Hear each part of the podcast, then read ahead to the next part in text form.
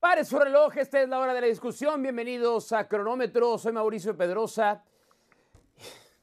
La mamá. No, no sé. Es que acabo de leer hace tres segundos, se los juro. Ah, Una caray. nota Ah, en la que la mamá de Max Verstappen hace acusaciones muy serias sobre la vida personal de Checo Pérez. Pero como nosotros somos periodistas y la vida personal de cada uno de los atletas o de ustedes nos vale sombrilla, no lo vamos a tocar. Pero googleenlo, googleenlo y se van a divertir. Mucho que hablar con el señor Adalberto Franco en los estudios de ESPN México. ¿Cómo está? Ah, no estás en los estudios de ESPN México, Adal Franco. Bueno, pues igual te mando un abracito. ¿Cómo estás?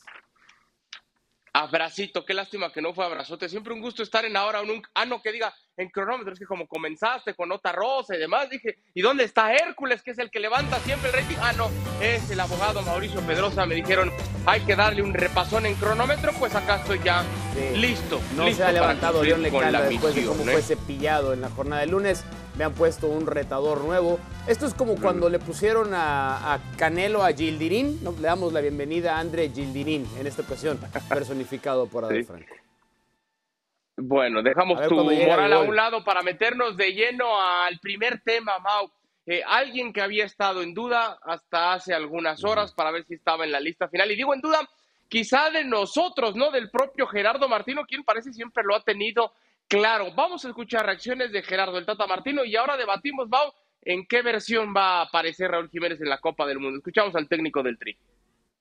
Llegamos a un punto donde solo necesitábamos saber cómo iba a ser su respuesta a entrenamientos que ya tengan que ver con, lo competitivo. Eh, si bien todavía no hizo fútbol este, contra, contra una rival como sucederá mañana, sí hicimos entre nosotros y las respuestas de él fueron muy buenas. Y mañana seguramente sí tendrá minutos. Palabras del técnico de la selección mexicana de fútbol, Gerardo el Tata Martino. Mau, yo te pregunto, ¿en verdad, en serio, está listo Raúl Jiménez para tener un buen mundial? Pues yo quiero pensar que sí, porque si no estaríamos hablando de una negligencia alarmante por parte del cuerpo técnico y del cuerpo médico de la selección mexicana de fútbol. Si Raúl Jiménez no está listo para darnos su mejor versión en la Copa del Mundo, estaríamos hablando de profesionales negligentes, encarnados en Gerardo Martino y su cuerpo técnico y en el cuerpo médico de la selección mexicana de fútbol. Pero pues me imagino que son profesionales top, ¿no? Por eso son el cuerpo técnico de una selección nacional importante como la mexicana y el cuerpo médico como una selección importante con la mexicana. Me preocupa las palabras de Lopetegui, técnico de Wolves. Es más, no nada más las palabras de Lopetegui. Primero las palabras del técnico interino hace una semana y recientemente las de Lopetegui, en las que Wolves, donde ha pasado mucho más tiempo Raúl Jiménez que con la selección mexicana de fútbol, están Sí, sí. completamente sorprendidos de que Raúl esté concentrado con la selección para la Copa del Mundo. Pero estoy obligado a decirte que sí. Yo ni soy médico, ni tengo los exámenes médicos de No. Raúl Jiménez. Ni abogado No, tampoco, abogado sí, creo. Pero, pero, pero médico Ni no. abogado. Pero Mauricio, a ver, si, si Martino está tomando esta determinación, como tú bien lo mencionas, es porque yo me imagino le hicieron exámenes correspondientes, pruebas físicas, pues, pruebas médicas, y entonces ya hay un documento, un certificado médico que lo avala. Si no, estoy contigo, si no sería una negligencia, peor aún. Me parece una falta total de respeto para Santiago Jiménez, que en Claro. su mejor momento es cepillado por alguien que no está en plenitud Yo- de condiciones físicas, no para jugar un partidito, para jugar Yo un lo mundial, único ¿eh? que espero que esto no sea un tema que tenga que ver con eh, un respeto a cierta jerarquía en el caso de Raúl Jiménez y que la decisión Pues se haya sí. tomado Pues claro que no, sí. no, no, no lo sé. No, no, no, no, porque entonces, o sea, yo creo que la decisión se... ¿Por qué lo esperaron Pues hasta porque ahorita, la decisión Mau? se ¿Y tuvo no que tomar con bases minuto para médicas. Y no nos olvidemos que no es nada más médicas, es médicas y deportivas. Porque Raúl Jiménez puede estar bien médicamente, pero ¿va a estar al mismo nivel que los otros 25 compañeros de la selección? Probablemente no. Eh, tres preguntas. Permitió nada más el Tata Martino en su conferencia de prensa previo al partido contra Suecia. Y esta tiene que ver con el rival al que va a enfrentar este miércoles la selección mexicana de fútbol. Algo parecido en cuanto a, en cuanto a la espera y a la salida rápida, las transiciones rápidas. Eh, a lo mejor Polonia utiliza menos dos centrodelanteros, por ahí Suecia los, usa, los ha usado un poco más. Podría haber un rasgo un poco más parecido de Suecia respecto a, Polonia. De todas maneras, no, no será algo exactamente igual. Bueno, juega México contra Suecia, el último partido de preparación antes de la Copa del Mundo. ¿Qué es lo más importante para la selección mexicana el miércoles contra Suecia? A ver, eh, los técnicos tienen dos tipos de estrategias previas a un partido, en la preparación del mismo. ¿Vas a potenciar tus virtudes para a partir de ahí tratar de dañar al rival? ¿O vas a estudiar todo lo que hace muy bien el rival para tratar de disminuir las mismas y entonces tú tratar de responder en ese sentido? Para mí, México ahora tendría la obligación de buscar potenciar sus fortalezas, de recuperar esa versión de fútbol que hace dos años que no vemos, porque Martino había dicho, ah, contra Colombia se hizo un muy buen partido, espérame, se hicieron muy buenos 45 minutos y luego un desastre en el complemento donde no supiste recomponer.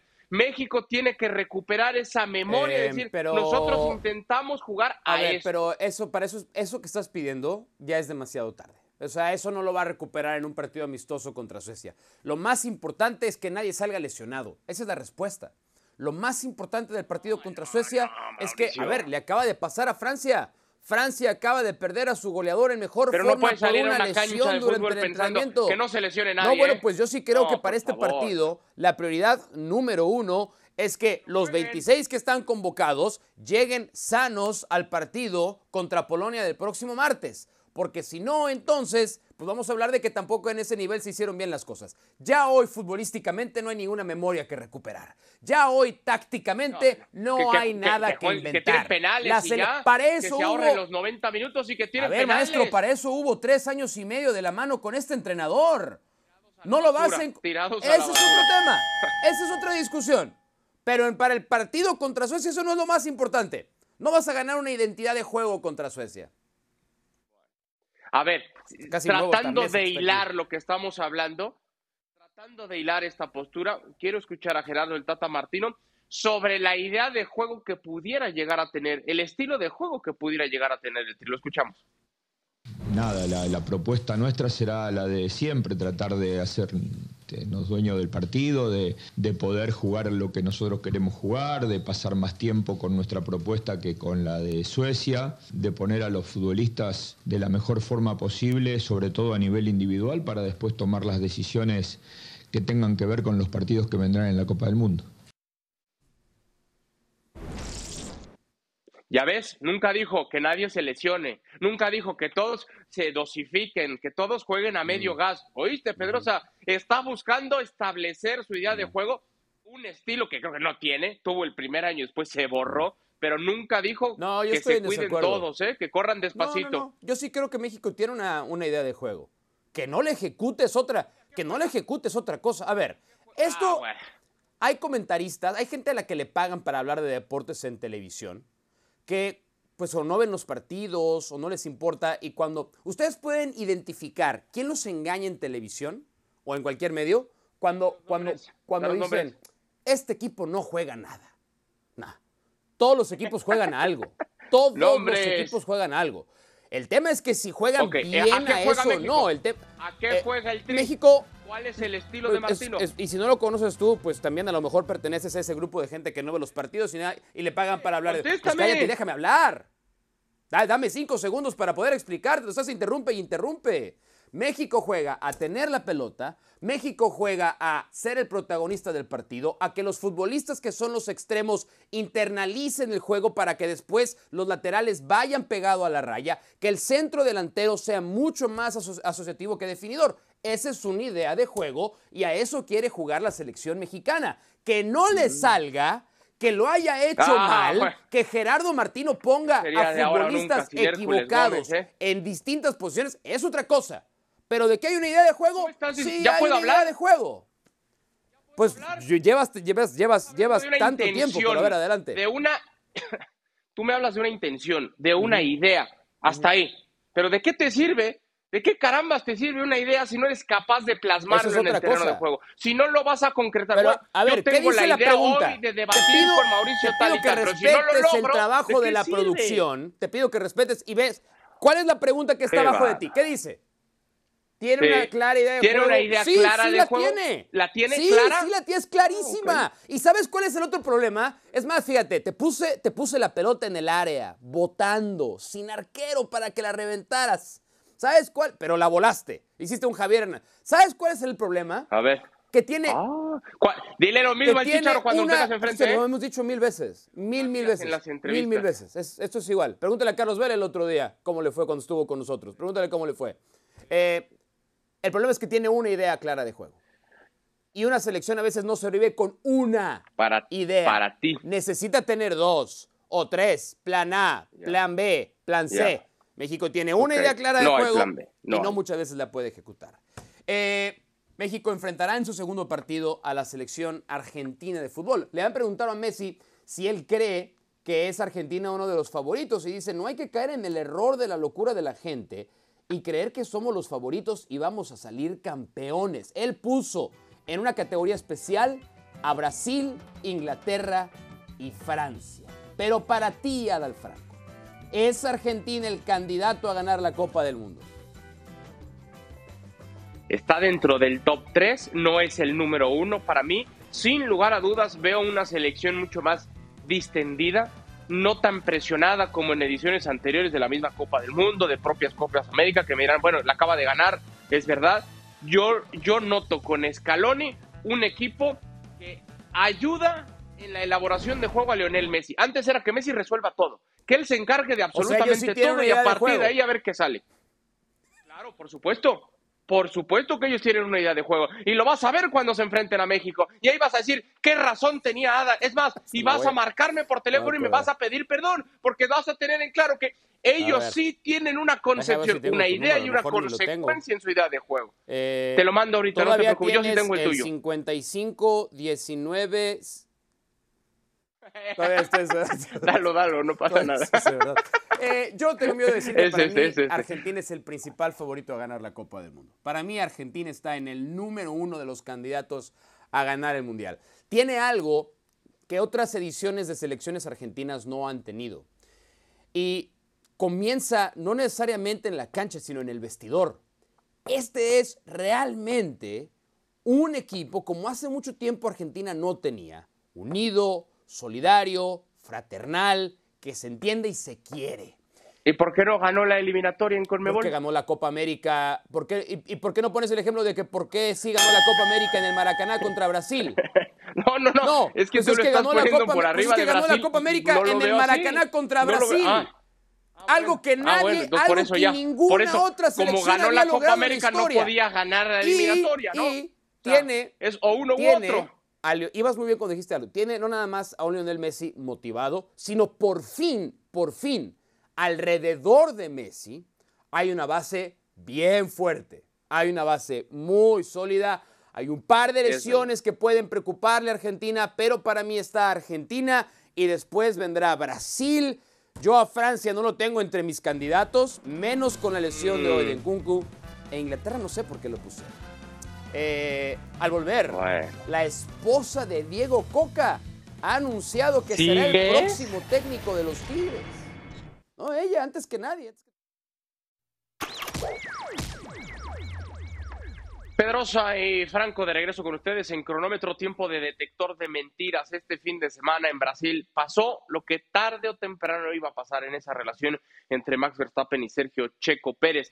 El inicio del que muchos creen puede ser un divorcio, pero a través de redes sociales el piloto tapatío ha tratado de zanjar un poco el tema diciendo lo siguiente, que el día de ayer un podio seguro a falta de ritmo, se nos complicó todo con el safety car, ahora enfocarnos en Abu Dhabi con Max y el equipo, todo se habló ayer, se mantendrá internamente, esto quedó atrás y seguiremos trabajando como el gran equipo que hemos sido hasta ahora, fueron palabras de Sergio Checo Pérez. Mao, yo te quiero decir algo, si Verstappen es tan buen piloto como es, es en gran medida o en toda gracias a su padre.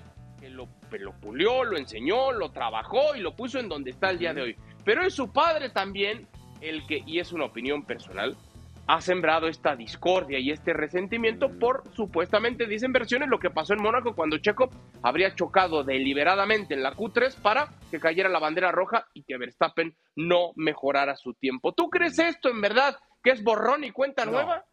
No, no, no. Voy a citar al gran experto histórico, eh, uno de los especialistas más renombrados de Fórmula 1 en la historia, Hércules Gómez, cuando dijo, eh, ¿desde cuándo Robin se queja de Batman? Es verdad, ¿desde cuándo Robin se queja de Batman?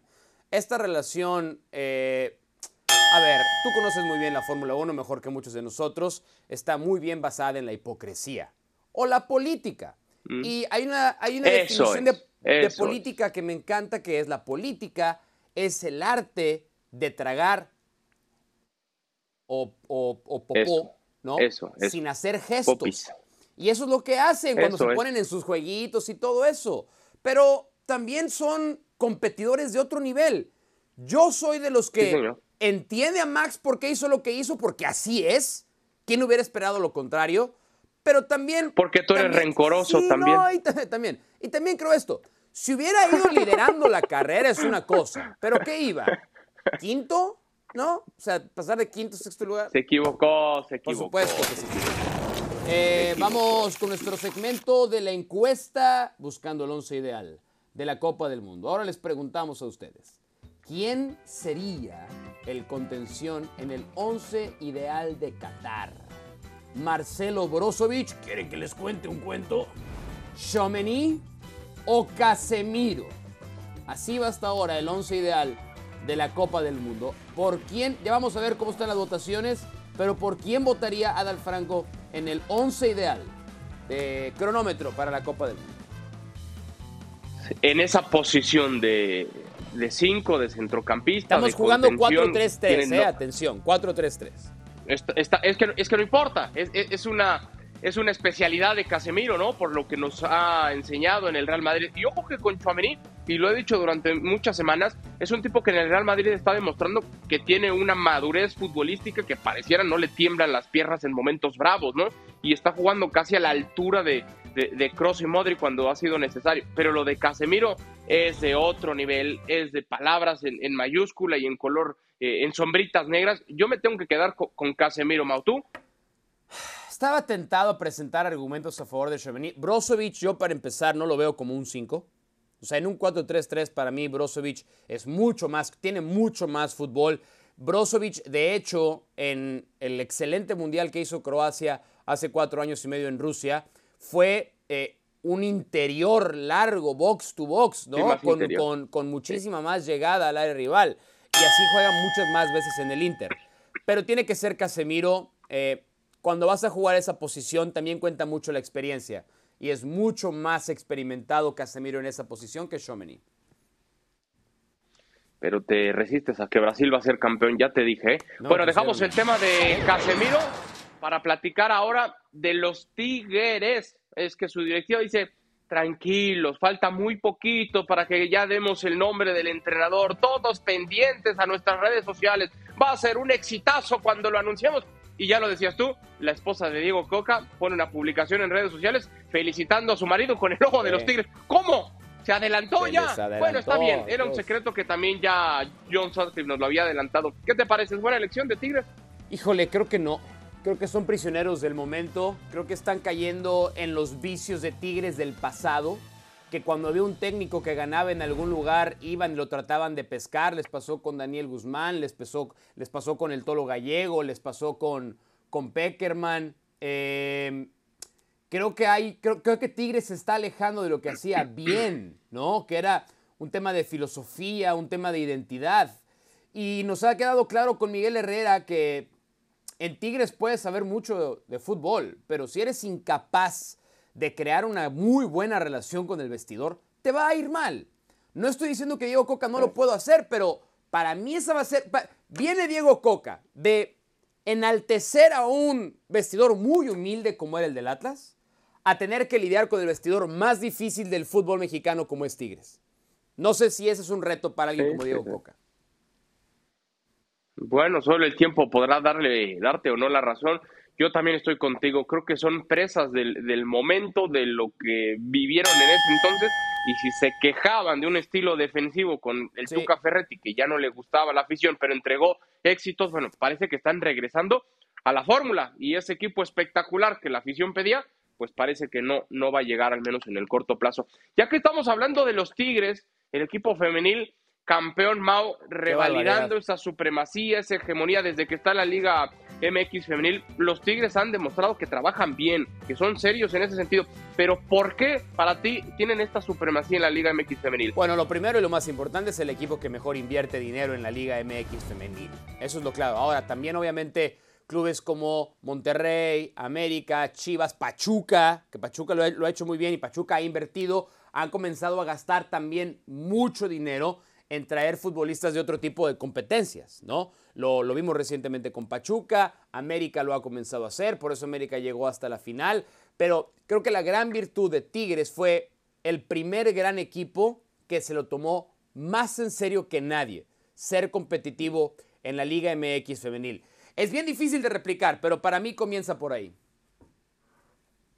Sí, estoy de acuerdo. Y creo que has dado en el punto clave. Desde que nace esta Liga MX femenil, desde ese momento lo toman con seriedad, trabajan muy bien, hacen un muy buen ejercicio de escauteo, le han dado una buena continuidad, han invertido, no gastado, como ponías tú sobre la mesa. Creo que es un equipo que merece lo que está viviendo en ese sentido. Hay otros que también han hecho la tarea, pero Tigres, desde que nace la Liga MX femenil, merece una distinción aparte en ese sentido. Estoy contigo, Bueno, pues muy bien. Fíjate cómo terminamos el programa. Terminamos insultándonos eh, en una con No, una empezamos, empezamos. entre una y otra y terminamos coincidiendo en los temas importantes. Eso es cronómetro, amigas y amigos. Eso es cronómetro. Al final del día, la fraternidad se impone a cualquier polémica o cualquier debate. Eh, en instantes viene solamente. Tienes mi teléfono, ¿verdad? ¿Eh?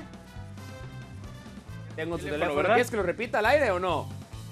No, ya lo dijiste al Eh, aire. viene ahora nunca, inmediatamente después de este programa, mañana regresamos Sí, al cronómetro pobre para ver cómo le fue pobre a México con- contra Suecia. Adiós. a- Salúdamelo, pero pobre abrazo. Mira que aguantarte.